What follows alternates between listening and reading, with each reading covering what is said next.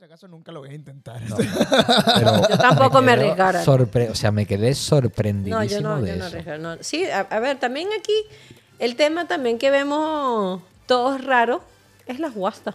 Pero también tú Sí, te- bueno, pero es parte de la corrupción y del Sí, sistema que pero, tienen pero ellos, también lo criticamos mucho, pero también si tú lo, si nosotros nos ponemos a ver nuestros países, Es también mismo. está el empadrinamiento. O sea, si tú Sí. estás apadrinado, si tú estás con un partido político que en ese momento está gobernando, tú tienes todo facilito. Lo que pasa es que aquí es como mucho más descarado. Claro, ¿Sabes? O sea, aquí ¿Tú se qué? sabe que está y el sistema es así y bueno, o lo usas o, o te jodes. pero yo creo que es porque pueblo chiquito, infierno grande. Y esto es un. También. Porque en nuestros países pasa, pero en nuestros países pasa, pero no te das ni cuenta No es tan evidente a lo Porque no es mejor, evidente. ¿no? pero es evidente también, porque a veces te dicen, no, págame tanto para darte la cita más rápido. O págame tanto para tener tu Sí, documento pero de no están los tipos ahí en, en- en el- en- en la gobernación, en la vaina, esperando y te dicen, ven, ven, ven. Pero yo Y- te voy a decir algo, aquí pasa porque nosotros también nos hemos acostumbrado a la comunidad y a la burbuja, lo que es vivir en Kuwait, porque nadie quiere meterse en esos sitios. Te cubaitizas. Te kuwaitizas. Cuando te vas a tu país de vacaciones o algo, es que caes en cuenta todas las facilidades que tienes aquí. O sea, por ejemplo, un ejemplo, cuando tú te vas a sacar el DNI, tú tienes que ir a la estación de policía En España. en España, por Sí, decírtelo. Y hacer la cola y te Y hacer la cola y todo. sí, sí, Tú te quieres sacar el civil ID aquí, págale 10, 20 que dices al mandub y el mandub te lo hace. Bueno, sí, pero, pero allá, o sea, tú vas y yo, bueno, yo voy y hago mi cola, pero porque sé que me lo van a dar el mismo día que vaya. El problema de aquí es que si tú vas sin Wasta, No te lo da. no te lo dan. Puede que no te lo den, ¿sabes? Ese es el problema en realidad. Sí, pero es lo o que, sea, a mí es no lo me que importa te digo. perder el tiempo sabiendo que voy a recibir lo que quiero. Vale, pero si tú tuvieras la posibilidad de que alguien lo hiciera por ti, tú no tuvieras que haría, perder, seguro. lo, lo. Hombre, ¿Me claro, entiendes? claro, es que nos seguro, acostumbramos. seguro. a- Mira, una cosa que a mí también me pareció cuando estuve de vacaciones, el dry clean, las, las lavanderías. Aquí son súper baratas. Aquí son súper baratas y en los países de uno son súper caros. Tú dices, joder, tío, hay que ver que en Kuwait, por, uno, por más que uno diga que no, nosotros vivimos bien. Aquí la calidad de vida es muchísimo mejor que en muchos sitios. Esto lo Mira, la recalco otra vez siempre, mandé a siempre, lavar el traje Ok. que que me puse, o sea, chaqueta, camisa, pantalón, eh, lavado en seco y planchado. Y chupadita también, ¿no? De regalo. que, sí, con, con olorcito a bebé. eh, un KD 250. Que son, ponle 3 euros y 3 medio. euros y medio. sí. 4 euros, sí. Por eso te digo, la lavandería también aquí es algo aquí súper barato. Eh, mira, eh, los aeropuertos. La gente está, los obreros que te ayudan por un KD. Eso nosotros... Bueno, y la gente que te embolsa en los supermercados también. Eso es. También. Y me siento mal cuando me lo hacen. O sea, les digo, no, no, ya lo hago yo, ¿sabes? Sí, nosotros tenemos eso, pero es lo que digo, a veces en el aeropuerto que tú no puedes con tu maleta. Y dices, joder, ¿dónde están esta gente en Kuwait? A ver, esas son cosas que cuando tú sales de aquí, Sí. Te das cuenta. tú te das cuenta. O sea, nosotros lo criticamos mucho, pero cuando sales, Yo no lo critico. no, Esa- tú cargas tu maleta, claro, pero ahí tiene, tiene que haber algo que cuando tú sales de Kuwait, que te- para ti era en Kuwait algo extraño, ya en tu país o, cuando, o donde tú vayas a estar, Te hace falta. te hace falta. Sí, sí me es pasa. que somos así. Mira, en estos días también en el trabajo estábamos hablando de cómo las mujeres aceptan que su marido tenga otra mujer. O sea, vale, acláralo para la gente. O sea, es decir, aquí legalmente, Legalmente, un hombre se puede Se casar ca- hasta con, con hasta cuatro. cuatro mujeres. con Exacto. hasta cuatro mujeres. Siempre y cuando pueda dar la, la misma vida a las cuatro. A ¿no? las Esta sí cuatro. es la ley que hay. ¿Verdad? Entonces yo, a la persona que estaba hablando, yo la dejé hablar, hablar. Le digo, pero si tú te das cuenta, nosotros eso también lo tenemos en nuestros países. Con la diferencia que en nuestros países es la amante, que quizás derechos legales no puede tener, pero quizás vive mucho, mu- mucho mejor que la mujer del, del propio hombre. Porque ella no es hay, sí, responsable ni de lavarle, ni de plancharle, ni de cocinarle, ni de atender a los niños, ni de aguantarse cuando él esté de mal humor. En cambio, la amante está disfrutando. En cambio, aquí, en esta parte del mundo, no, las dos tienen que comer mierda igual. Si hoy no lo soportas, pues te lo vas a tener que comer. O sea, y otra cosa que yo le digo a ella, yo lo que veo importante es que a veces de esas relaciones extramaritales nacen niños. Y a veces ni se conocen que son hermanos. o sea, de- eh, en otros afuera, países, en nuestro, eh, sí, cuando- occidentalmente. con el tema de las amantes. Entonces, con el tema, a veces nacen niños Sí. y se enteran cuando el padre se murió. él, porque el hombre tenía una doble vida y tenía una mujer en esta parte del país y la otra en otra. Entonces, hay veces que se conocen que son hermanos, se pueden enamorar, pueden tener relaciones sexuales, puede haber incesto, puede haber de todo. Sin saberlo. Sin claro. saberlo. Entonces yo les decía, pero es lo mismo, lo que pasa es que aquí es un adulterio le- legal, por llamarlo de una manera, en cambio allá no. En cambio en nuestros países no, no es un Claro, adulterio. también es que aquí no todo el mundo se casa con cuatro, Cuatro, mujeres. pero con, do- con, dos sí. Es común. Es común, sí. ¿Qué o sea, ¿qué, tan, qué, qué- qué porcentaje dirías así de...? de- Mira, que yo te podría decir que como que un 40% tú puedes ver. Eso es bastante, ¿eh? Sí, sí, sí, sí, que tengan Dos dos, mujeres. legalmente. Legal, pero al final siempre va a haber una que se divorcia. ¿Por qué? Porque llega un momento en que o se obstina o ya es como que vio que él no se quiere dejar de la segunda. ¿Quieres una historia interesante Sí. de esto? ¿Quieres una historia? Uy, tienes? suéltalo, ¿Tienes? suéltalo, suéltalo. Madre mía, ¿quién Mira, a conoce mí me que te- contaron una historia hace poco de un chico que se casó con una chica, eran jóvenes los dos, eh, y llegó el- el- la primera noche, digamos, de casados, ¿no? Que ya iban a hacer el chiqui chiqui. Y el chico ese mismo, esa misma noche se quiso divorciar de ella porque le olía mal. O no le gustaba cómo le olía la chirlilla. La chirlilla. Entonces el chico al presentar los papeles o la alegación que tenga que hacer para divorciarse, legalmente tú puedes decir que por este motivo no, no te quieres casar. O sea, tú en España vas a un juzgado y dices, mira, le huele mal el chocho a mi mujer y no me, qui- no me ya está y que me quiero divorciar. Se, se ríe en tu puta cara y te escupe. o sea. Sí, claro. y aquí es un motivo para divorciarte. Pues la chica luego le puso problemas diciéndole, o sea, ellos no llegaron a hacer nada, pero la, la chica dijo que se la que, se, que habían hecho el chiqui chiqui y que entonces que ella que él tenía que pagarle a ella un- una manutención por haberla trajinado. Pero, Pero él puede, él puede, él puede, encanta. que imagina qué locura de historia, o sea, pero esto- él puede pedir llevarla a un médico forense y el médico forense va a determinar que ella Pero- todavía es virgen. pero ¿O ¿qué no? ¿Y puto si no era virgen? mundo- Y si no era virgen, claro. ¿Pero en qué puto país del mundo pasa esto? O sea, No, pero eso pasa. A ver, si tú también te quieres divorciar, tú puedes alegar que llevas más de seis meses con tu pareja y no tienen relaciones sexuales. Y hay quien se entera.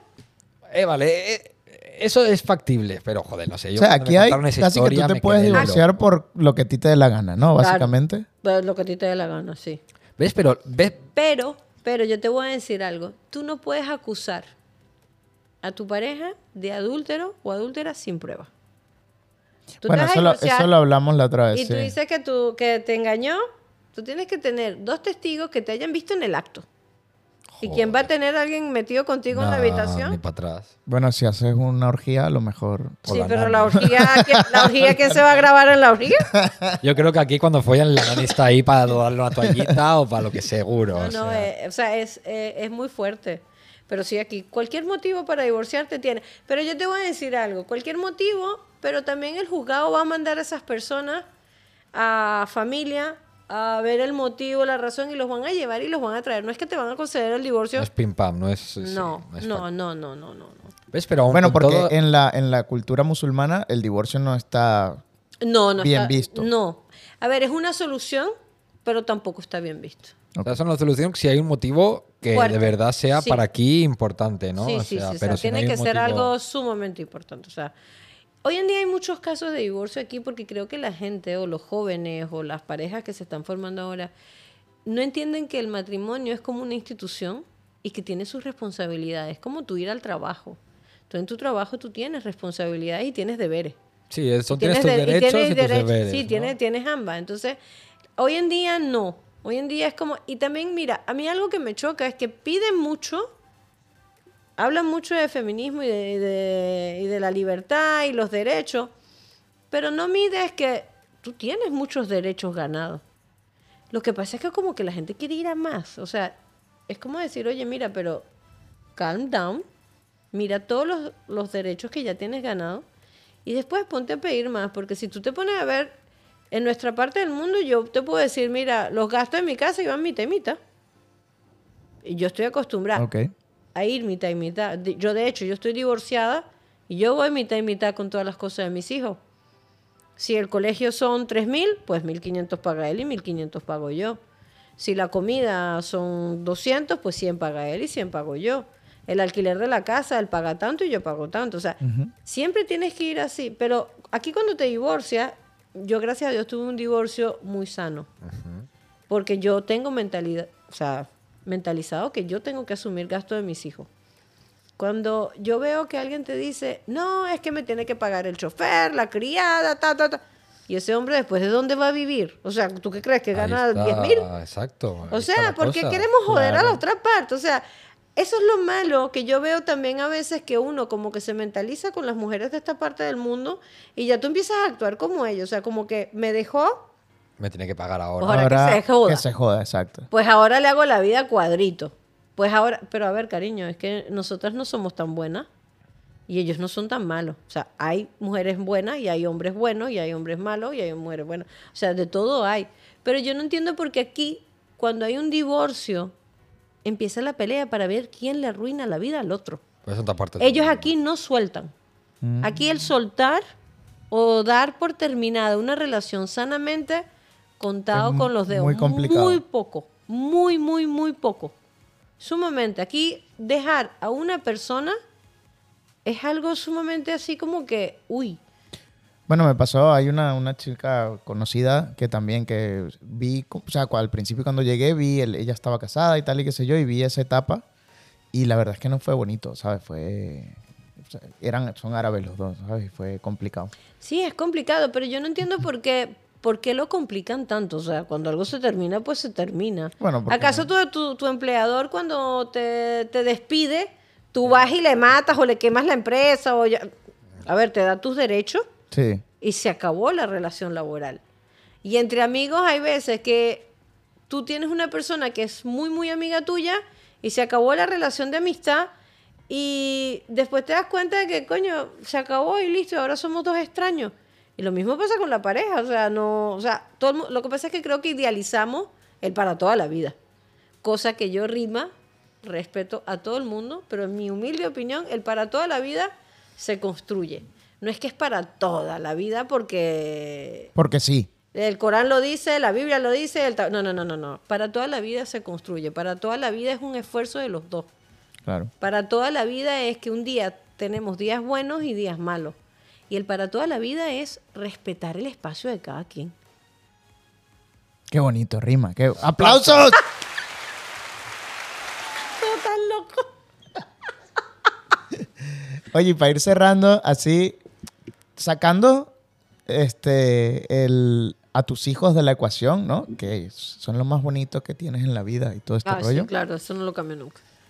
Volvería, o sea, si, si pudieses volver atrás, ¿no? Y volver a tomar la decisión de... 100% la tomo. Sí, ¿no? Te, abuela- hubies- sí. te quedarías aquí otra Sí, vez sí, sí. y lo hubieses vivido... Sí, Mira, si me dijeran que para yo rima ser lo que yo hoy en día soy, tengo que pasar por lo que yo pasé en este país y la vida que viví, te digo, sí, mira, tranquila, lo vuelvo a hacer.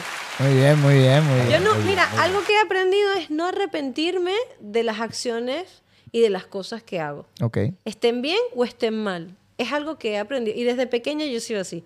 Si hice algo mal, a ver, me gustaba mucho encaramarme en los árboles y me caía siempre. Ah, pero una vez me caí que me maté. Y aparte de haberme matado, la golpiza que me dio mi madre por la matada fue, fue Hace poco peor. un vídeo de eso. Y sí, yo, sí. y, yo, y yo, mira, tú sabes qué, pero lo disfruté y aprendí después cómo montarme en el árbol y Claro, no volverme a caer. claro. Entonces yo te digo, no, la mujer que yo soy hoy, se lo debo primero a mi ex marido, eso es algo que tengo que reconocerlo. Mira, yo aprendí a leer y a escribir árabe gracias a él. Yo, la única letra escrita que puedo leer a distancia y sé lo que dice es la de él. Hasta el sol de hoy. Yo te leo la prensa, libros, todo. Pero letra a mano a veces como que me cuesta. Pero la letra de él fue la única letra que yo, que es la única letra que yo hasta el sol de hoy leo. Entonces yo te digo, mira, yo a él le agradezco eh, lo que yo viví con él.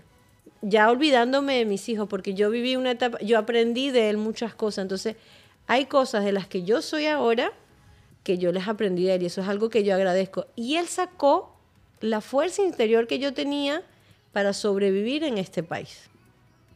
Él sacó eso. Yo soy una mujer fuerte, pero él sacó esa fuerza. O sea, ¿sabes como cuando alguien te saca lo peor y lo mejor de ti? Sí, sí. Pues él sacó eso mejor de mí que yo tenía. Y él, de hecho, se relajó muchísimo en la crianza de mis hijos y él, al sol de hoy, él dice, ella como mamá es la mejor. Las veces que él ha estado en mi casa, cuando yo he estado de viaje y eso, y él se ha tenido que quedar con mis hijos, él le dice a mis hijos, yo después que me divorcié de su mamá, yo valoré ciertas cosas que él criticaba de mí, pero mira, yo soy muy organizada, a mí me gusta todo en su sitio. No me metas las sábanas con el closet de las toallas, porque eso me enferma.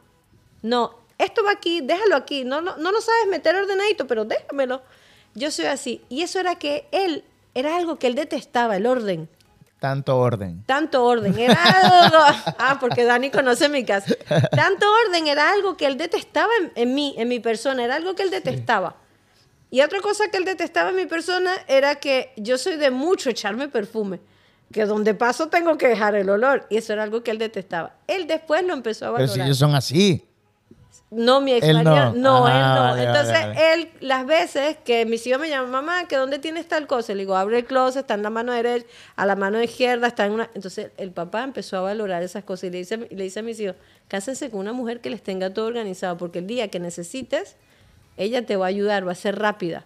Coño, que aprendan a organizarse ellos también. sí, ¿no? claro. mis hijos, mira, son dos polos diferentes. El mayor, uy, creo que es peor que yo, Sí. súper organizado. Ajá. Y el pequeño, no, es el papá.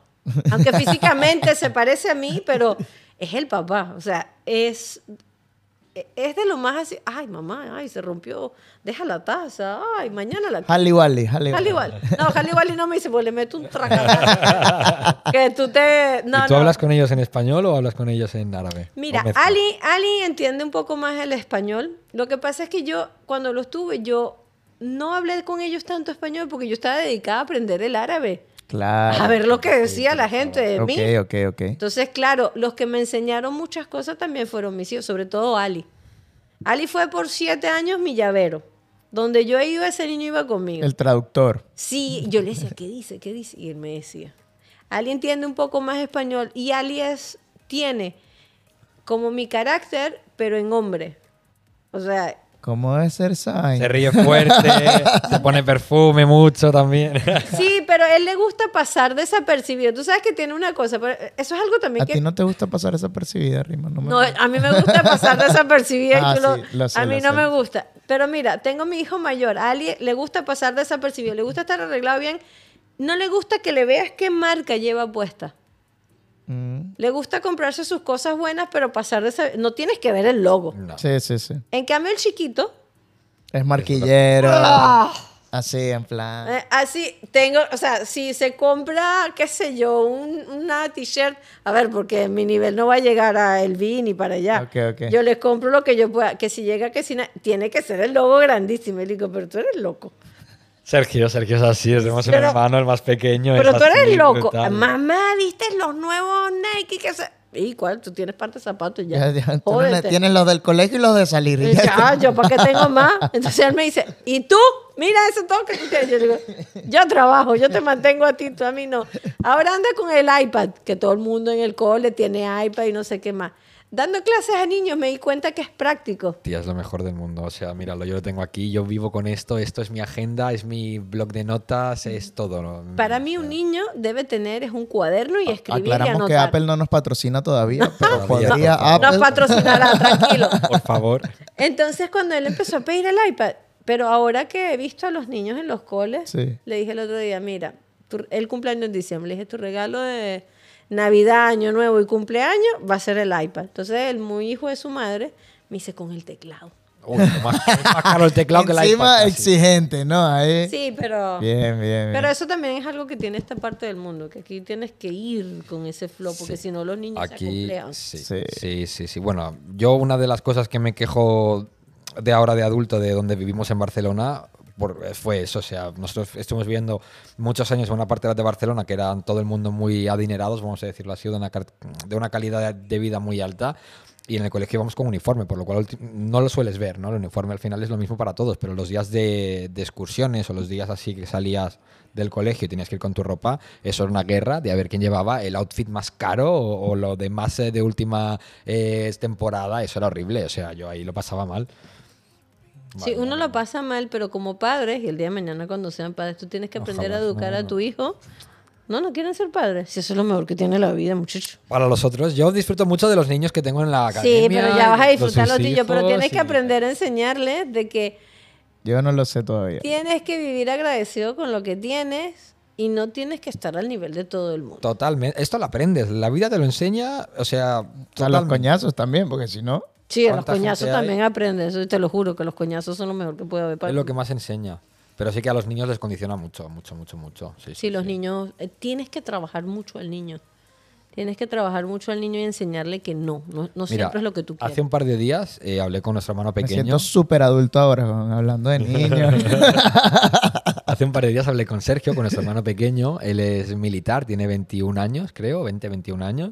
Y ¿No te sabes la edad de tu hermano? No, 20, es- 21, es más creo. peque- Somos cinco, muy complicado, ¿sabes? Muy- No me sé la Cada año cambia. No, o mi sea, mamá parecía una coneja. Sí. 46, 45, 44, 43, 42 y el, y el pelón 40. Coño, pues seguiditos. Nosotros no tan menos mal que no tan seguido. Te lo juro que cuando caminábamos por la calle parecíamos unos pollitos cada. Un equipo de fútbol ahí, no, no, no.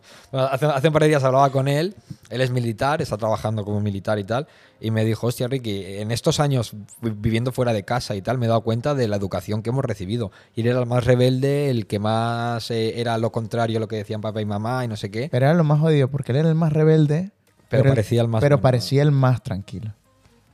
¿Ves? Pues, pues el tío con todos sus cojos, o sea, después, mi- nuestro hermano vendía droga. O sea, nuestro hermano estuvo durante una temporada desde su adolescencia vendiendo droga y de eso saltó a ser militar, que es lo contrario a lo que te puede pasar en la vida. O sea, que Otra seguro cosa. que no vas a poder. Pues el tío me decía eso, hostia, Ricky, me, me he dado cuenta estos años, lo bien educados que hemos estado, por muy mal que lo hemos pasado en momentos chungos y tal.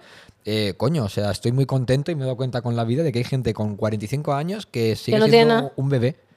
¿Sabes? Y, y eso me, me- me quedó, no sé, en la cabeza, ¿sabes? Me, me- me hizo pensar mucho. Que al final, hasta que no encuentras un ejemplo cercano que te es todo lo contrario, no lo ves, ¿no? Yo No creo, o sea, no lo valoras, pero luego sí que lo agradeces. Lo que yo me cagué en papá y mamá muchísimas veces, ¿sabes? O sea, al final esto... Pero bueno, oye, mira, cambiando de tema, el, el podcast anterior lo dedicamos un poco a cosas, o sea, nos salió un podcast así un, po- un poco improvisado, pero de cosas paranormales, de cosas así raras. ¿A ti te pasa alguna vez alguna cosa que, así como rara que te haya remarcado? ¿Ha habido alguna cosa en Paranormal. tu vida, algún momento Algo en tu así- vida al que no tiene una algo así explicación lógica, como- pero Eh, supersticioso o algo así raro. Sí, Ay. había una señora, Ajá. nunca se me olvida. Esa señora venía a visitar a mi abuela que en paz descanse todos los jueves. Tu abuela. Materna, aquí en Kuwait. Ok, ok. Y yo tenía a Ali. Ali era muy bien parecido de pequeño, todavía lo es, pero de pequeño era un bebé que llamaba mucho la atención.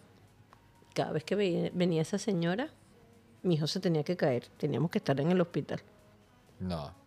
Te lo juro. Esa señora la traía como el, el- el- el caerse al niño. O era ya el miedo mío de que dos veces pasó seguido, que yo cada vez que venía la señora, ya yo estaba predispuesta a que mi hijo le tiene que pasar algo. O sea, ya yo sabía que era jueves y la señora iba a venir a tomar el chai, el té Ok, de ok. mi abuela, Sí, sí. y el niño se tenía que caer o se tenía que enfermar o ya tenía yo que estar en el hospital.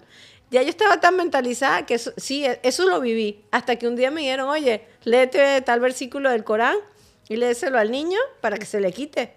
Qué loco, mira. Sí, te lo juro, que eso bueno, me pasaba. la otra vez también me contaste eh, que estábamos así hablando de vainas. Me dijiste que lo del el oro.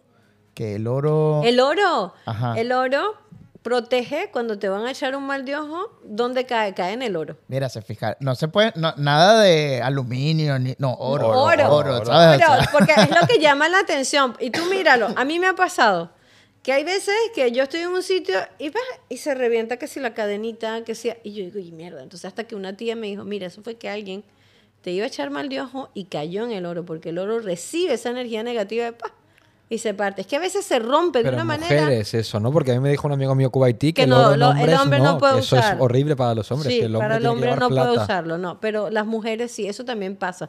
Que se te rompe algo y tú dices, mierda, pero ajá, ahí. Y Y, yo que- desde ese día, que a mí me lo dijeron, yo siempre tengo que llevar algo de oro para que- Decirme en comentarios, chicos, en YouTube, por favor, si pensáis lo mismo. si Yo agarro mismo, y o me sea, lle- sí. Yo quiero hacer un estudio Mira, social yo- de esto. un ya. estudio de esto, Yo ¿no? De lo sí, del oro. sí. Oye, y si le quieren echar mal de ojo a un hombre, ¿qué pasa?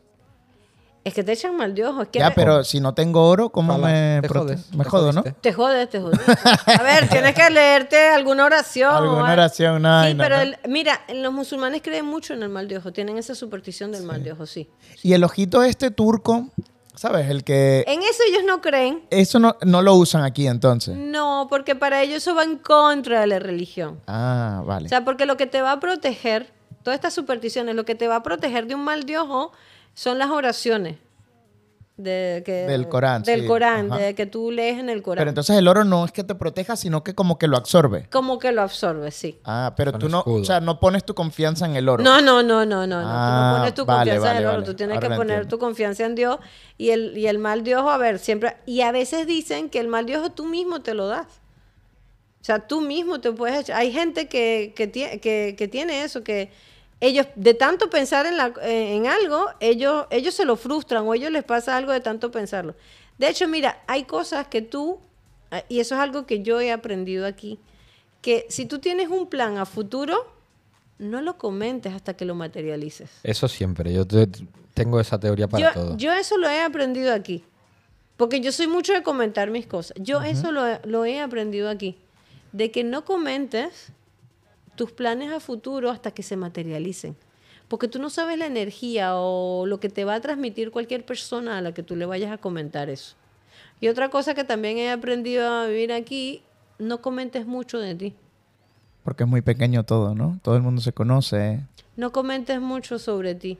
Y nosotros haciendo un podcast aventando Ah. aquí Sí, Sí, nosotros no aventamos vida privada. Pero sí, no hables mucho de tu vida privada. No hables mucho de tampoco de tus problemas.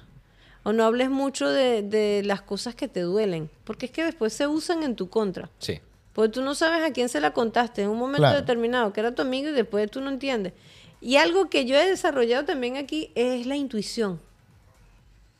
Un poco bruja, ¿no? La- Sí, soy un poco cabruja, te lo juro. O sea, es como que a veces yo decía, pero yo tenía, y a veces digo, ¿será que yo lo viví o yo me lo imaginé o esto pasó en mis sueños o algo? Porque es que La- a veces pasa y yo digo, pero ven acá, pero... Las premoniciones y estas cosas eh, existen en la cultura musulmana. O sea, una persona puede ser vidente, o puede ser profeta, o puede ser... No. No.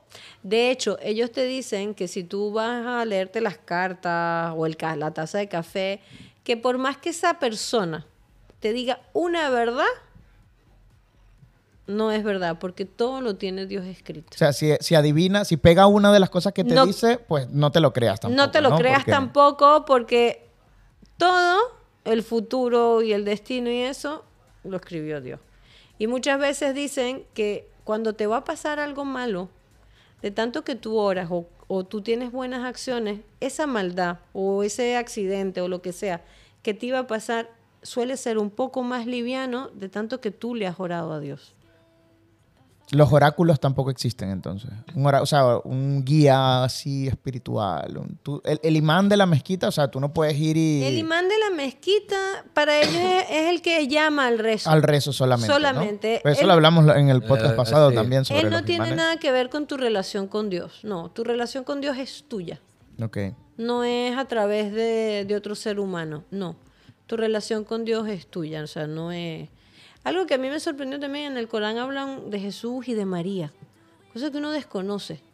Bueno, yo lo sabía porque antes de venir acá sí que me lo... Sí, pero tú no te imaginas que, que le dedican tantas Tanta- páginas. ajá. Se nombra más el nombre de Jesús en el Corán que el del profeta Muhammad. Sí, eso es algo que a mí también me Hay más me veces impresiona. escrito Jesús en el Corán, Corán que, que refiriéndose a Jesús de Nazaret. al- Sí, sí, sí. a Al que en teoría es el hijo Ajá, de Dios. ¿no? exacto. Sí, por eso te digo, tienen muchas, tienen muchas esas cosas. O sea, si te vas a ir por el lado místico y supersticioso y, y religioso, encuentras mucho. O sea, yo tengo una tía que ella es muy religiosa. Muy, muy, muy, muy religiosa.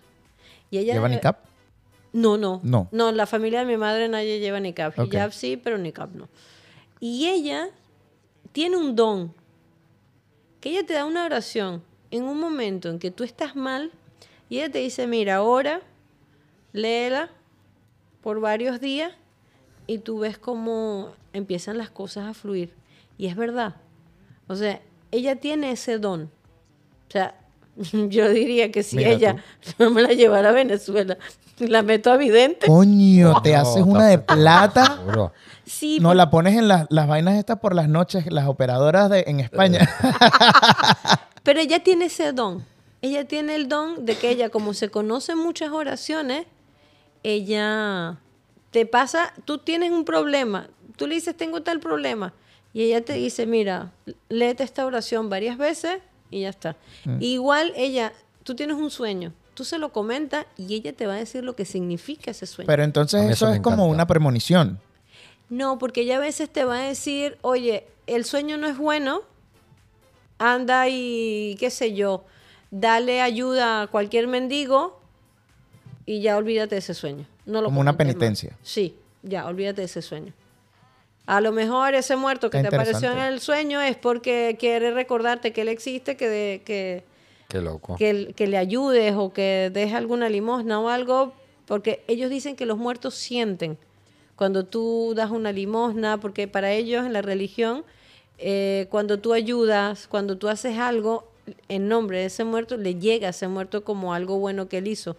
Y todos los viernes o el jueves por la noche, creo que es así, los muertos se hablan entre ellos y este dice, oye, mi hijo me mandó tal cosa, mi hijo le dio comida a un pobre, mi hijo ayudó a una familia. Entonces ellos es como decir, estás viendo lo que nosotros, ¿tú viste la película Coco? Sí. Para es que él- justo te iba a decir, Rollo así, podemos ¿no? hacer una peli de coco musulmana. Sí, para ellos no es el, el- o sea, no hay día de muertos, para ellos el día de muertos es todos, Todos los los días. Todos los jueves por la noche, ¿no? Que se Eh, reúnen. los muertos se reúnen, pero para el musulmán en sí, todos los días, él tiene que recordar a ese muerto de él. O sea, todos los días tiene que llegarle una ofrenda a ese muerto. Y ellos lo tienen tan inculcado así que, mira, yo no se lo inculqué a mis hijos. Y Cuando se murió mi padre, mis hijos cada vez que veían uno de esos barrenderos en la calle, Le daba. le daban algo sin yo saber qué le daban. Y un día le pregunto a Ali, le digo, Ali, ¿por qué tú siempre le estás dando dinero a- al barrendero? O sea, ¿Tú no ves que te puedes comprar con eso? una- no, yo, no- yo nunca se iba a decir. Y él me dice, porque yo la doy en nombre de mi abuelo. Y yo le digo, ¿qué abuelo? ¿Qué? Y me dice, ¿tu padre? Me dice, ¿acaso tú no te acuerdas de tu padre? ¿Tú no le mandas ofrendas a tu padre? Y yo me quedé como que, mierda. Y tú, sí, hijo, claro, todos los No, días. yo nunca he dicho mentira. A mí no me gusta toda esa vaina. Es lo mismo de mis hijos. Mamá, ¿tú has fumado marihuana? Sí, claro, una vez en la universidad. Y formateé todo el sistema. Reseteaste el disco duro. Entonces le digo, no, entonces te digo, mi hijo cuando me preguntó, yo me quedé así como que, ay, entonces después le pregunté, ¿y a ti quién te enseñó eso? Me dice, no, mi papá. Y, y ellos quedaron con eso. Entonces yo también he aprendido de ellos. Y a veces cuando tú tienes un enfermo, da ofrenda, ayuda a algún pobre en nombre de ese enfermo y verás como que Mira, Dios nunca lo había ayuda. pensado de esa manera, ¿no? Como ofrecerle eso, esa buena acción que estás haciendo a, a A- una a una persona o a...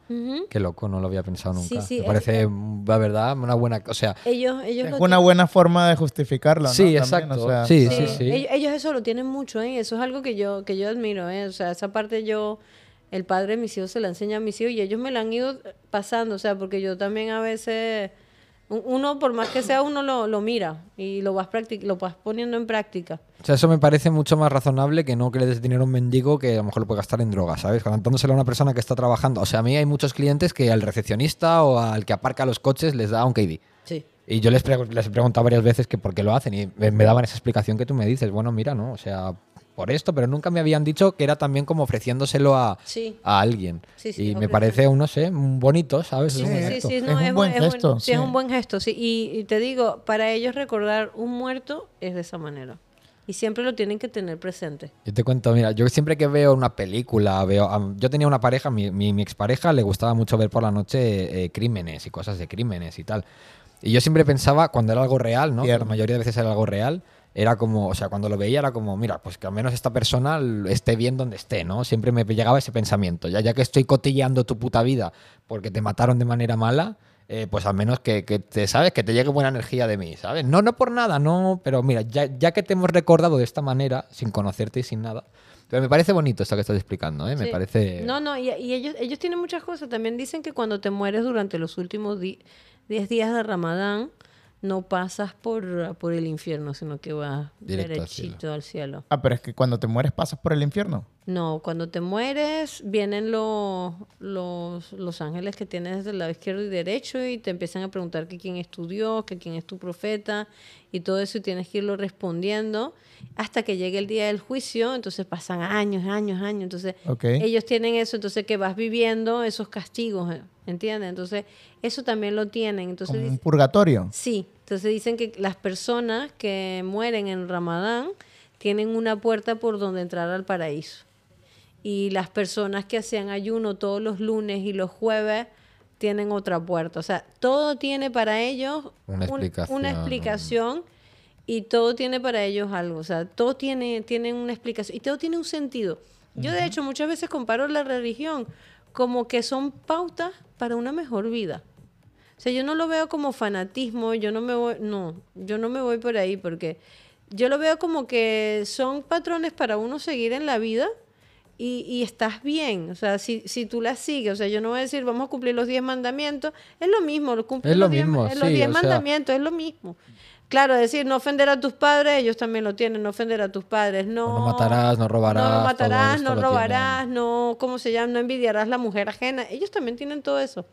O sea, yo, yo una cosa que siempre digo, yo ya lo hablamos en el podcast anterior, yo no soy una persona religiosa, ni creo que soy creyente ni nada. Yo fui a un colegio de monjas toda mi vida y eso lo tuve muy presente, ¿no? También. Y de mayor, Qué- bueno, pues qué contradicción, diferente. pana. Sí, sí, sí. ¿De qué bola? O sea, la ¿eh? mamá de... ¿Sabes? Perdón que te interrumpa, pero... Ella fue a un colegio de monjas, Sí. siendo musulmana. Yo fui a un colegio de monjas. ¿Sabes? O sea, Uh, qué heavy. eso es... Yo fui a un colegio de monjas. Uy, sí. Yo quería ser monja.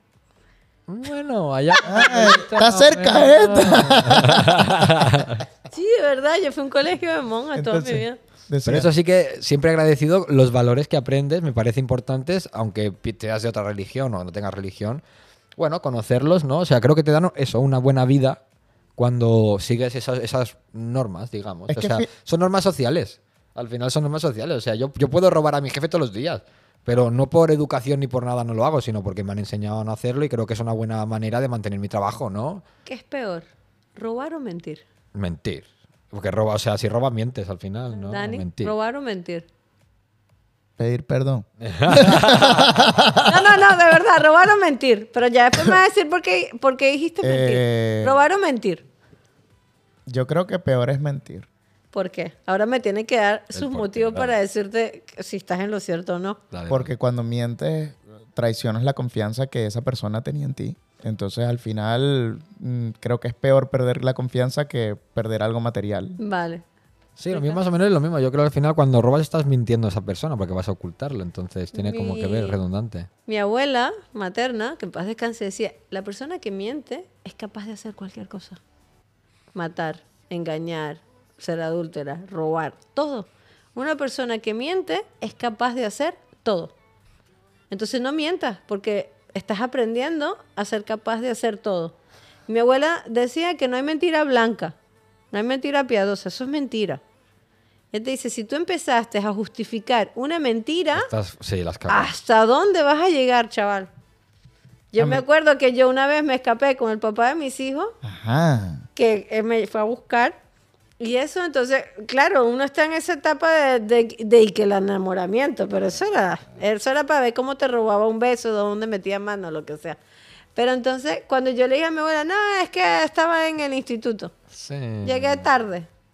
Y en ese momento ella me lo dijo, mire, niña, el que miente hace de todo. Y la mentira blanca llegaba a una peor y empieza a justificar una mentira. Así que no mienta. Y al final siempre te pillan. A mí, me, a mí una vez me pasó que le dije, estaba yo en el, en el ya en el liceo, en la secundaria, y por las tardes en, el, en la secundaria, mira, me, me da hasta... Nervioso. ¿Quién sabe lo que hizo? Nada, yo le dije a mi mamá que sí, que iba al club de ajedrez, y al final no fui al club de ajedrez, sino que me quedé con los amigos jugando y... Bebiendo. y entonces, claro, ella ese día nunca me iba a buscar y ese día me fue a buscar, de sorpresa. Eh, Lo lió. Y yo Lo no lió. estaba. No, no, pero en- sin nada de malicia, ¿no? En plan, ay, mira, hoy he salido temprano del trabajo, voy a buscar a mi hijo. Entonces ella fue y le preguntó a otro amigo mío, que huevón también va y le dice, no, él no vino hoy. Y entonces Luego me llama mi mamá, oye, ¿qué tal? ¿Dónde estás? Y yo, aquí en el club de ajedrez. Ah, está bien. Bueno, cuando vengas a la casa nos vemos. Y llego yo, a- digo, bueno, ya me tengo que ir, muchachos, porque esta es la hora, no sé qué.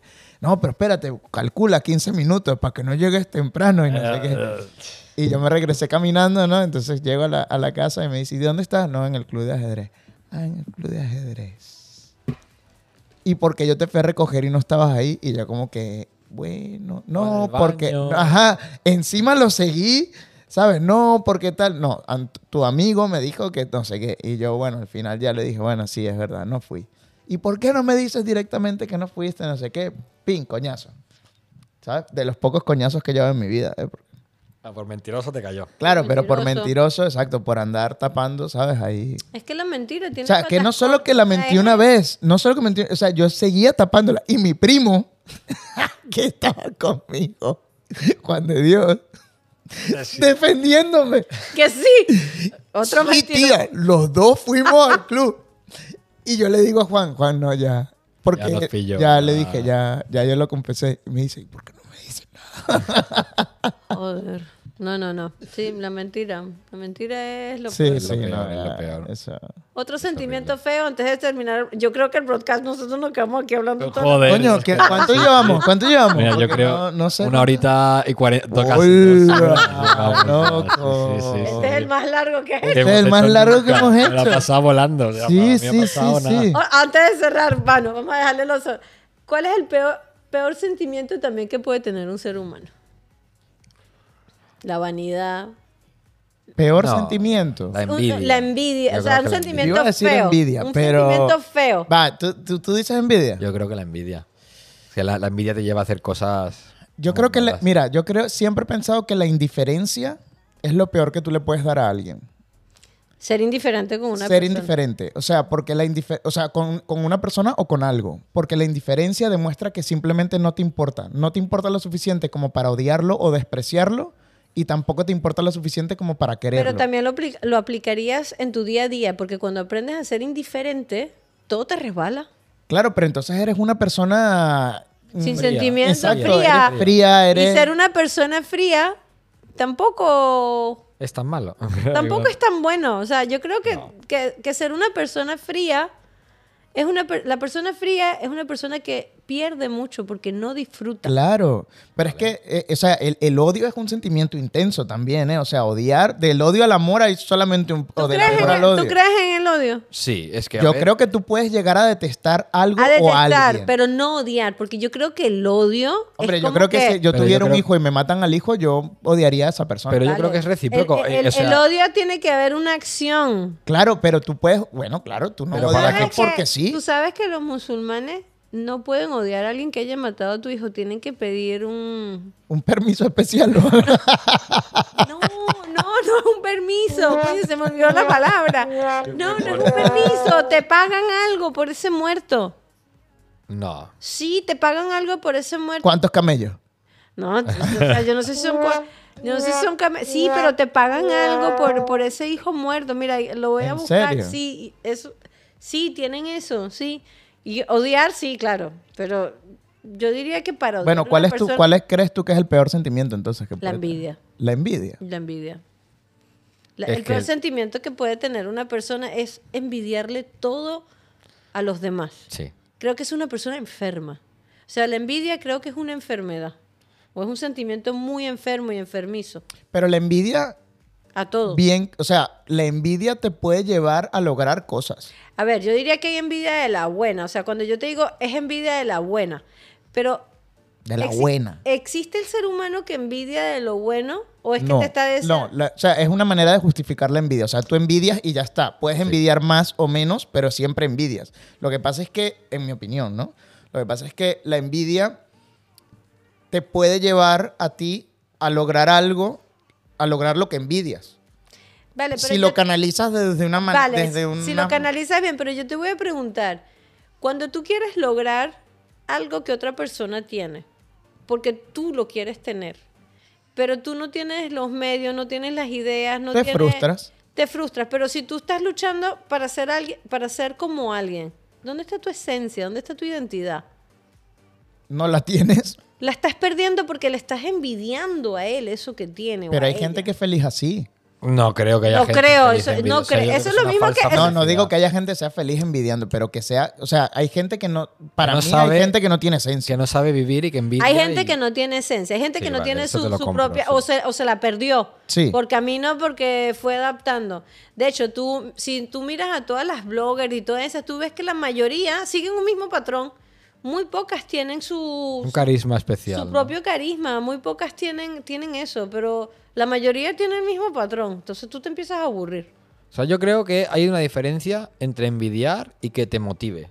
Sí. O sea, mira, yo te digo, eh, en mi trabajo, ¿no? Una persona que consigue X cosa que yo quiero. Hay, hay gente a la que digo, coño, esto me da envidia porque este no ha hecho nada y lo ha conseguido de gratis. Ahí sí que puedo envidiar un poco, pero hay muchas veces que digo, hostia, si este lo ha conseguido, ¿por qué yo se no? lo ha currado. ¿Sabes? O sea, ¿Ves? ¿por qué yo no? Entonces, él que ha hecho esto, esto y esto, bueno, pues yo también lo tengo que hacer, lo tengo que hacer mejor para conseguir. Pero entonces, yo ya no me lo tomo como envidia, porque si me lo tomo como envidia, me lo tomo muy Bueno, pero el diferente, me lo tomo sentimiento, como motivación. el sentimiento inicial de eso fue la envidia. ¿No? No, o sea, bueno, a lo mejor si no estás trabajado, sí. Por eso, por eso O te sea, digo que mira, yo, esto de las redes sociales, todo esto del podcast y todo, chicos, existe porque yo con 12 años yo quería ser influencer y a mí me dio por ahí. Y yo por eso me he comprado todo lo que me he comprado y llevo tantos años haciendo tantas cosas diferentes. Y hay un amigo mío que empezó a la misma vez que yo. Él ahora vive de esto y está viviendo en Los Ángeles y vive con, con- trabajando con marcas súper reconocidas, haciendo anuncios, haciendo tal. Yo no lo envidio porque él lo hizo bien y durante 10 años el chaval ha estado cada Es día currándoselo y yo no. Yo he sido un tío muy intermitente, ahora me va bien, ahora es verano, ahora no lo hago, eh, no tengo dinero y no... No, no, no hay excusas posibles. Si lo quieres hacer, lo logras. El chico este pasó lo mismo, el mismo mal que pasé yo y el mismo bien que pasé yo y él está donde está, por lo cual yo le envidio. No, sí que pienso, hostia, que hijo de puta, que él está ahí, yo no. Pero ¿por qué él está ahí y yo no? Porque el hijo de puta está muchos años, muchos años, muchos años comiendo mierda para llegar a donde está. Claro. Entonces ahí Claro. te digo, eh, es envidia sana, no es que no es ni envidia, es, es coño, es, es- te valoro, tío, muy sí, bien. valoras o sea, a la persona, no es envidia, es que tú como- valoras lo que ha logrado esa persona. Tú a veces dices, vale, los dos, imagínate que es un compañero de la universidad. Él se graduó summa cum laude y tú normal. Mira, Dani, ¿cuánta gente habrá de tu año que dirá, este cabrón ahora viviendo tanto tiempo en los Emiratos Árabes, trabajando de lo que él estudió de verdad y tal? O sea, Me ha pasado. Claro, y habrá Claro, gente es que que te te envidia mal y habrá gente que diga, coño, él que hizo que yo no hice, él que buscó que yo no busqué. claro, él se lo ha que yo- currado, él se lo ha hecho. o Enton- sea, exacto, entonces ahí está. Yo creo que envidiar siempre te va a ir por el mal camino y no es la manera, ¿sabes? O sea, al final. Pero ah, creen que la envidia es el peor sentimiento. Sí, yo creo que yo, sí. yo, yo- para mí sí. O sea, yo, O sea, dentro de la alegría, el odio, el no sé qué, no sé cuánto. El sí, odio yo tiene creo. que haber algo grande que te hicieron. Bestia, pero si hay amor, es es, recíproco. Si hay amor, hay odio. Igual que si hay bien, hay mal. O sea, yo esto lo estudié en filosofía y me quedó muy marcado. Para que exista el bien, tiene que existir el mal. Para que exista el amor, tiene que existir el odio. Y para que exista el frío, tiene que existir el calor. Porque si no, sería cero. No, Sí. no los habría. celos también. Los celos con la indiferencia. Pero los celos acaban siendo, los celos acaban siendo también lo que estábamos hablando, ¿no? Lo que estábamos hablando es envidiar. Es envidia. Sí, ¿no? es o sea, yo envidiar, envidio como sí. mi pareja trata a esta persona y me pongo celoso. Claro. ¿no? O envidio como esa persona trata a mi pareja y me pongo celoso. Que tampoco te lleva a ningún lado, siempre te lleva a hacer cosas malas. O sea, sí, coño, al final, si no, no hay celos, los celos son eso. Sí. Los que- Entonces, ¿los celos son malos o son buenos para ti, Rima? ¿Qué dice Allah? mira, depende. Yo o sea, ¿pueden existir celos buenos? mira, hay celos que son enfermizos que llegan al punto de enfermar a la persona. Y hay celos que están bien porque a veces como, como pareja necesitas como que sentir como que, que te cela. O sea, eso le da como que un toque Eso a la como, relación. esta conversación es como eterna, sí, ¿no? sí, ¿Sabes? sí. O sea, le, le da, le da como un toque a la relación, le da como algo así. O sea, también puede haber celos que te, te quiero controlar. No, esos celos controladores, Eso no, no, no, no, horrible, no, no. manténmelos lejos. Eh, yo puedo celar a mis hijos. Que, uy, está hablando con esta chiquilla. Pero mira el coño madre cómo se ríe con ella. Pero lo estoy celando porque lo veo todavía chaval, lo veo que, que no, pero digo, uy, ya se está haciendo mayor. Pero lo- me lo tomo a modo de risa. Pero celos de pareja, yo te diría, no, yo no soy de decirte que los celos de pareja son buenos. No, no. son buenos, vale. No, yo digo, ah, mira, que un día me diga, oye, mira, te vi riéndote con este mucho. Eso me puede dar así, uy, pero me está celando. Pero no para que me lo comente todos los días y no para tenerlo todos los días encima de mí. No, no, no, no, no, no. Una vez al año no hace daño. Bueno, Bien, bien, bien. No, no, mira. ¿tú qué piensas? A mí los celos no me gustan tampoco. Pero sí que es verdad que es natural sentirlos y hay Es que saber. natural. Ah, Yo creo que al final, en tu etapa de vida, o sea, yo soy muy joven y hay muchas experiencias que no he vivido aún, ¿no? Pero yo creo que es natural sentirlo, es una emoción natural, igual que puedes sentir alegría, pues puedes sentir esto, envidia, puedes sentir celos, y que hay que aprender a, a- a controlarlo. Entonces, ¿cómo se aprende? Fallando. Al final tienes que fallar mil veces para poder encontrar el camino. ¿Cómo aprendimos correcto. a caminar? Cayéndonos, ¿no? Pues esto es lo mismo. Por lo cual, eso, yo, la- hay Yo aprendí gateando primero, pero bueno, si ustedes que se caían, No, gateaste. Pero- Cuando empezaste a pararte, no te caíste. Seguro, Los primeros seguro, pasos, ¿cuánto seguro, trata- ¿cuántos seguro. coñazos no nos lleva uno para aprender a caminar en esta Claro, claro. Y aprendiste y aquí está todo el mundo. Entonces, claro, para aprender algo te tienes que. Pero llevar. tú, tú que tienes hijos, o sea, ¿tú crees que hay que tener... Esto es una conversación también larga e intensa. ¿Tú crees que hay que tener pare... O sea, que un niño con 10 años que te dice que tiene novia... No. eh, no, no, no, no, no, no, no, no, no, no, no, no, no. haram, haram. No, no es haram. Yo creo que cada persona tiene que vivir sus etapas. Yo es lo mismo, yo no veo una niña de esas niñas que hoy en día tienen 10 años y la gente lo dice que es coqueta, que si la manicura, que si el maquillaje. Oye, ella está siendo mujer Antes de tiempo. Antes de tiempo. Es bonito vivir todas las etapas de la vida. ¿Para que un niño de 10 años me va a decir que tiene novia? Ay, Pues a mí, que si, si- si yo tengo hijos algún día, yo no tendría con eso ningún problema porque creo que eso te enseña a de adulto, ¿sabes? O sea, No. ya vas a tú cometer puedes- esos errores de joven. No, yo le puedo decir a él que no es una novia, porque una Claro, novia es un ver, compromiso, claro. una novia es una responsabilidad. Yo le Ah. puedo decir es una amiga que te llama mucho más la Eh, atención. Yo sí. le diría que una persona cercana a ti. Pero prohibido no está. O sea, yo nunca voy a prohibir esas Prohibido cosas no está, pero yo no, yo como madre, yo no educaría a un niño y decirle, ya a los 15 anda a tener sexo.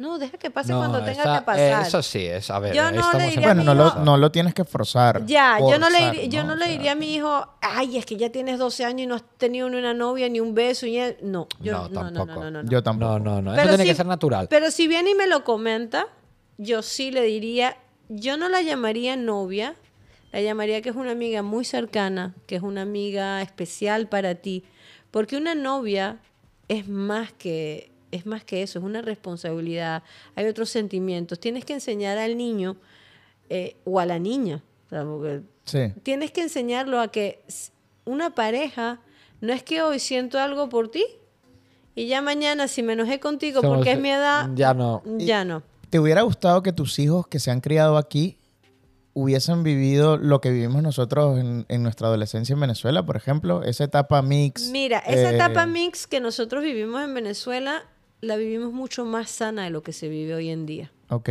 Por eso te digo, no, no me gustaría que mis hijos... Si, si La estuviera- actualidad, te La refieres. O actualidad. sea, la época de ellos no te gustaría que lo hubiesen vivido allá, sino que prefieres que la hayan hecho aquí. Sí, porque mira, hoy en día, a ver, y, ta- y aquí también lo hay, hay mucho peligro, hay muchas cosas por debajo de la me mesa súper malas. ¿entiendes? Entonces, si aquí que está prohibido, está así. Imagínate ya. Pero yo creo que al final cuando te prohíben algo te apetece más. Y cuando algo lo tienes libre... Ya, pero, pero, no, yo no voy con yo nunca le he prohibido a mis hijos nada. No, pero en general, al Y final yo esta siempre los cultura lle- está yo los prohibida muchas yo los cosas, llevé a, sí. a las dos partes del mundo. Ellos vivieron aquí, estudiaron en colegios mixtos y viajábamos a Venezuela y aquí Europa. estudiaron en colegios mixtos, Sí. pero de adolescentes no pueden, ¿no? ¿O Sí, sí, pueden? sí, sí, sí, sí, Ah, sí, vale, los británicos y americanos sí. Eh, mis hijos estudiaron en ese nivel, entonces, y yo siempre los llevaba a ver otras partes del mundo. Entonces ellos no crecieron con muchas prohibiciones y ellos no crecieron con estos, eh, sí saben lo que es haram y lo que no deben hacer según su religión, pero yo no, yo no les inculqué el tener miedo de que si se equivoque, ¿cómo los va a juzgar la sociedad? Ok. No, no, no. Te equivocas, te tienes que preocupar cómo te vas a jugar tú primero y después qué van a decir los demás de ti. Porque el que te va a jugar, Dios está arriba, nadie lo ha visto, ni nadie sabe cómo nos va a juzgar el día de mañana, ni cómo va a ser el día del juicio. No, no. Primero júzgate tú y, y val- y evalúa, valora si lo que tú estás haciendo está bien, en qué te está haciendo daño a ti y cómo va a afectar a los demás. O sea, fue como se lo enseñé. eh, Mi hijo cuando se fue a Estados Unidos tenía 17 años. Lo primero que le dije, oye, mira, tus hormonas ahora van a estar sube y baja porque vas a estar con niñas, tienes un piso solo y muchas cosas que hacer. Un condón vale un dólar. Pues se lo compra porque enfermedades de transmisión sexual, muchas. Usted es inexperto, usted no tiene experiencia en relaciones sexuales. Embarazos, tampoco estás en edad para tener niños porque criar un niño Es una responsabilidad. es una también. responsabilidad y tú, tu primera tarea ahora es, es estudiar, ni trabajar. Tu, tu tarea ahora es estudiar y graduarte de la universidad. Pero si te vas a equivocar, piensa siempre en antes de equivocarte, eso cómo va a afectar y a quién va a afectar. Tú puedes iniciar tu vida sexual temprana o tarde, eso es tu problema, es tu decisión, es tu vida privada, es tu vida sexual. Yo no me puedo meter como madre a decirte qué es lo que tienes que hacer y cuándo. Yo no lo voy a hacer porque yo nunca te he obligado a nada. Entonces yo ahora no te voy a venir a decir, no, es que te tienes que casar virgen. Bien ingenuo voy a ser. Si yo le voy a decir a mi hijo, Claro. bien ingenuo voy a ser. Entonces tampoco me tengo que imaginar lo que hace mi hijo, pero clara soy y tiene él esa puerta abierta para contarme y tener la confianza. Lo que yo nunca he aprobado, cuando hay gente que me dice es que tú eres amiga de tus hijos, no, no, yo no soy su amiga, yo soy su madre, que son dos cosas diferentes. Que yo sea una madre comprensiva, que yo sea una madre que se educa viendo en educación para niños, no quiere decir que yo soy amiga de mi hijo, porque una amiga, mi hijo puede venir el día de la mañana y cruzar esa línea límite de respeto que hay entre, porque se piensa que yo soy su amiga. No, yo no soy su amiga, yo soy su madre y estoy ahí para él en las buenas y en las malas, pero la línea de respeto la tiene que mantener. Yo nunca tampoco tomé el papel del padre. Yo nunca he dicho que yo fui madre y padre. No, no, no, no. Yo soy madre porque yo no tengo cojones. Yo tengo varios. Yo tengo varios y tengo mis ovarios y mis tetas. Yo soy mujer. Yo nunca he dicho que yo soy padre y madre, a pesar de haberlos criado la mayor parte del tiempo sola, pero yo nunca tomé el papel del padre. No, no, no, no. Yo soy su madre. Ok. Son cosas que yo por eso te digo, mira, educar un hijo, creo que como padres debemos educarnos primero para ser padres. Y después inculcarle a tus hijos los valores que nosotros tenemos, los que están bien. Porque nosotros yo creo que todo el mundo ha sido bien educado en su casa. Nuestros padres tuvieron que haber hecho algo bueno en nosotros y eso es una semilla que todos tenemos. Árabe, cristiano, judío, musulmán, todos lo tenemos. Es saberlo sacar. Claro. Yo, por ejemplo, critico mucho a un padre que dice, no, que la profesora le gritó a mi hija en la clase. Oye, señor, ¿es que acaso usted le está dedicando tiempo a su hija? Es la nani. Mire quién está educando a su hijo. Exacto. Sí, bueno, aquí tienen ese, ese No, inconveniente mira, yo te voy a decir, yo estuve, la, la primera vez que yo viajé a España, ¿Tú tuviste nani? nunca, en mi casa. Jamás, ¿no? ¡Uh! ¿Tú quieres que mi mamá me guinde del techo? Mira, la primera vez que yo estuve en España, en Madrid, que fui por estudio, cuando yo entré a un restaurante, una cafetería, a mí no se me olvida. El chaval le dice a la madre, esto es una puta mierda. Y yo me quedé así como que... Yo miré al chavalito de 5 o 6 años. Y le vuelve y le repite a la madre, que esto es una puta mierda. Y yo dije, lo vuelve a decir, fuera mi hijo, y ya, Ya. Le hubiera pegado, pegado, pero pegado a la pared. Para mí eso no es libertad, para mí eso no es educación contemporánea. No, no, no, no, para mí eso es una falta de respeto, que un hijo le grite a la madre, primero, y segundo, que le diga palabras obscenas, que hoy en día todo el mundo dice, sí, sí, eso es normal. Si nosotros en Venezuela cuando decíamos coño, O culo. yo me O acuerdo culo, o vaina. Me daban unas. o, cu- culo o vaina, tú veías esa cacheta, Pa. y tú Sí, decías, sí, coño, sí, pero yo no dije nada. Y mira, yo no dice coño. O vaina, decimos Pero es que nosotros tenemos esa muletilla. pegadísima. Pegadísima. Entonces te digo, pero cuando tú empiezas a escuchar palabras mucho más fuertes, o sea, que mi hijo me diga que esto es una puta mierda, un plato de comida, tú me perdonas, hay gente que no no, tiene comida. O sea, exacto. Sí, sí, sí. y es lo que te digo, uno primero tiene que educarse como padre para después educar a sus hijos. O sea, yo voy por ahí. No, no, mis hijos son, mira. ¡Taratata! Ya son las 12 de la noche. Sí, Mira, es son las 12 y media. Mi hijo va a cerrar Oye, la puerta hemos- con llave hemos batido y va, a te- y va a Oye, tirar sí, la no, llave. No, no, bueno, ya, ya hemos dicho bien que hoy va a ser un día especial con una invitada especial. Con una ¿no? invitada Ay, especial. muchas sí. gracias, chicos. No, no, Rima, es verdad que un placer, o sea, eh, gracias por haber participado, Ya que ha sido una experiencia likes. buenísima. No, no, seguro que vamos. Toda la comunidad estará seguro muy contento de escuchar. Vamos a partir el podcast en dos y hacemos dos episodios. de- No está mal Sí, planteado, claro, cuidado. claro, Sí, claro, sí, sí. claro. Si quieres hacemos un tercero y un cuarto, no te preocupes. Ah, aquí podríamos estar horas, ¿no? ¿Te ha gustado? ¿Te ha gustado? Sí, tú sabes que, porque yo creo que la gente está muy desinformada aquí, o la gente está tan entretenida en criticar que no le, no le buscan el lado bueno a las cosas. Y a mí eso me molesta como tú no tienes una idea. Yo lo aplico en todo para mi vida, en todo, en todo, en todo. Yo a veces digo, mira, es que lo que pasa es que cuando tú te enfermas mucho y tú tienes personas que dependen de ti y son niños pequeños, porque yo me he enfermado desde que mis hijos tienen eh, 3 y 10 años. Y ver eso a mí me ha hecho mucho reflexionar en mi vida que para qué le dedicas tanto tiempo a criticar. Busca ser mejor persona, vive, disfruta, porque el día de mañana tú no sabes si tú te vas a levantar o no. Entonces no dejes, no pierdas oportunidades buenas. O sea, no vivas con esos sentimientos de que, ay, mira la casa que tiene este y yo trabajo. no envidies, no envidies, cada quien, lo tuyo. sí, claro, sí. cada quien tiene lo que, lo, lo, lo, lo que ha trabajado. Entonces yo vivo así. Ya puedes cortar. ¿eh? Última, última, última pregunta. Tara, Última, tara. última pregunta. Nada, otra media horita. Me vas a buscar, me vas a buscar novio. Bueno, llamen a Rima, está soltera, a punto de quedarse sin hijos. Dejamos aquí el teléfono. Aquí dejaremos el- arriba dejamos el teléfono. Aquí arriba está el teléfono. No, a ver, Rima, en- de aquí a cinco años, porque siempre le preguntamos a nuestros Eso es invitados, verdad, sí. ¿cómo te ves? Si es que te ves. La verdad, ¿Dónde te ves? ¿Cómo te ves? no pienso de No que hay cinco años, no. Yo vivo. Mira, siempre he dicho: don't expect to don't regret. ¿En árabe? Eh, no.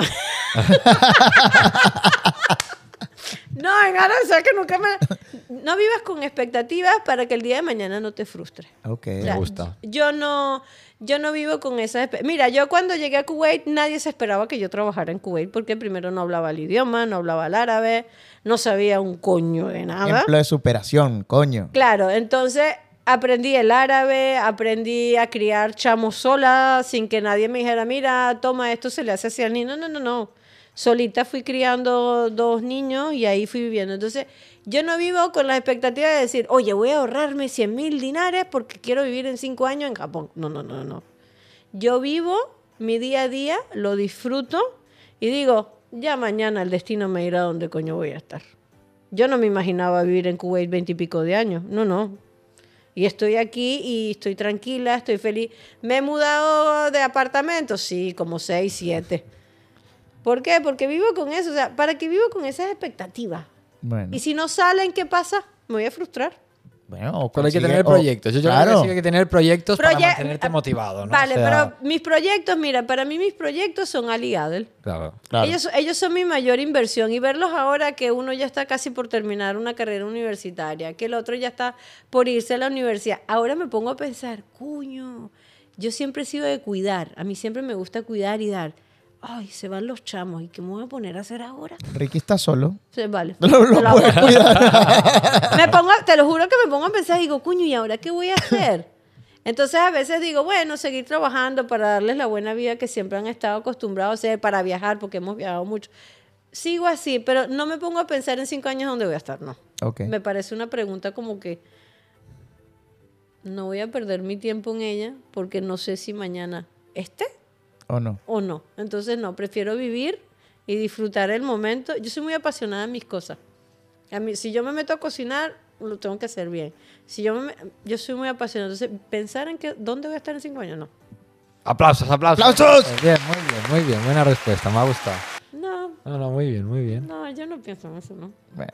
¿cerramos o qué? Bueno, chicos, sí, sí, después de estas dos horitas hoy intensas, la verdad que gracias, Rima, por participar. Nos hemos pasado Gracias súper por bien. venir, Rima. He aprendido muchísimo, además, me ha parecido una conversación súper interesante y. No, no, gracias. Eres una fuente de conocimiento y sabiduría. Ay, mira. Eres Ay, no me sonruje.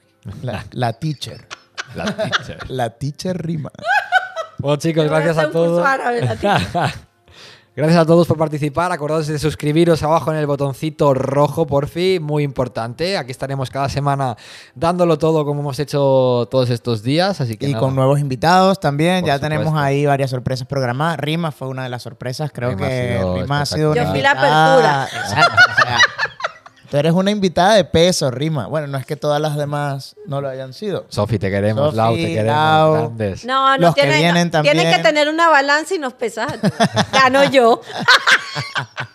que tengo más que Anda, que. Nada de envidia, ¿eh? Se ríe bajito, Rima. Bueno, chicos, muchas gracias a todos. Un besote. Nos vemos en el siguiente, que si no aquí nos liamos hasta la Adiós. noche. Chao, chao, chao, chao.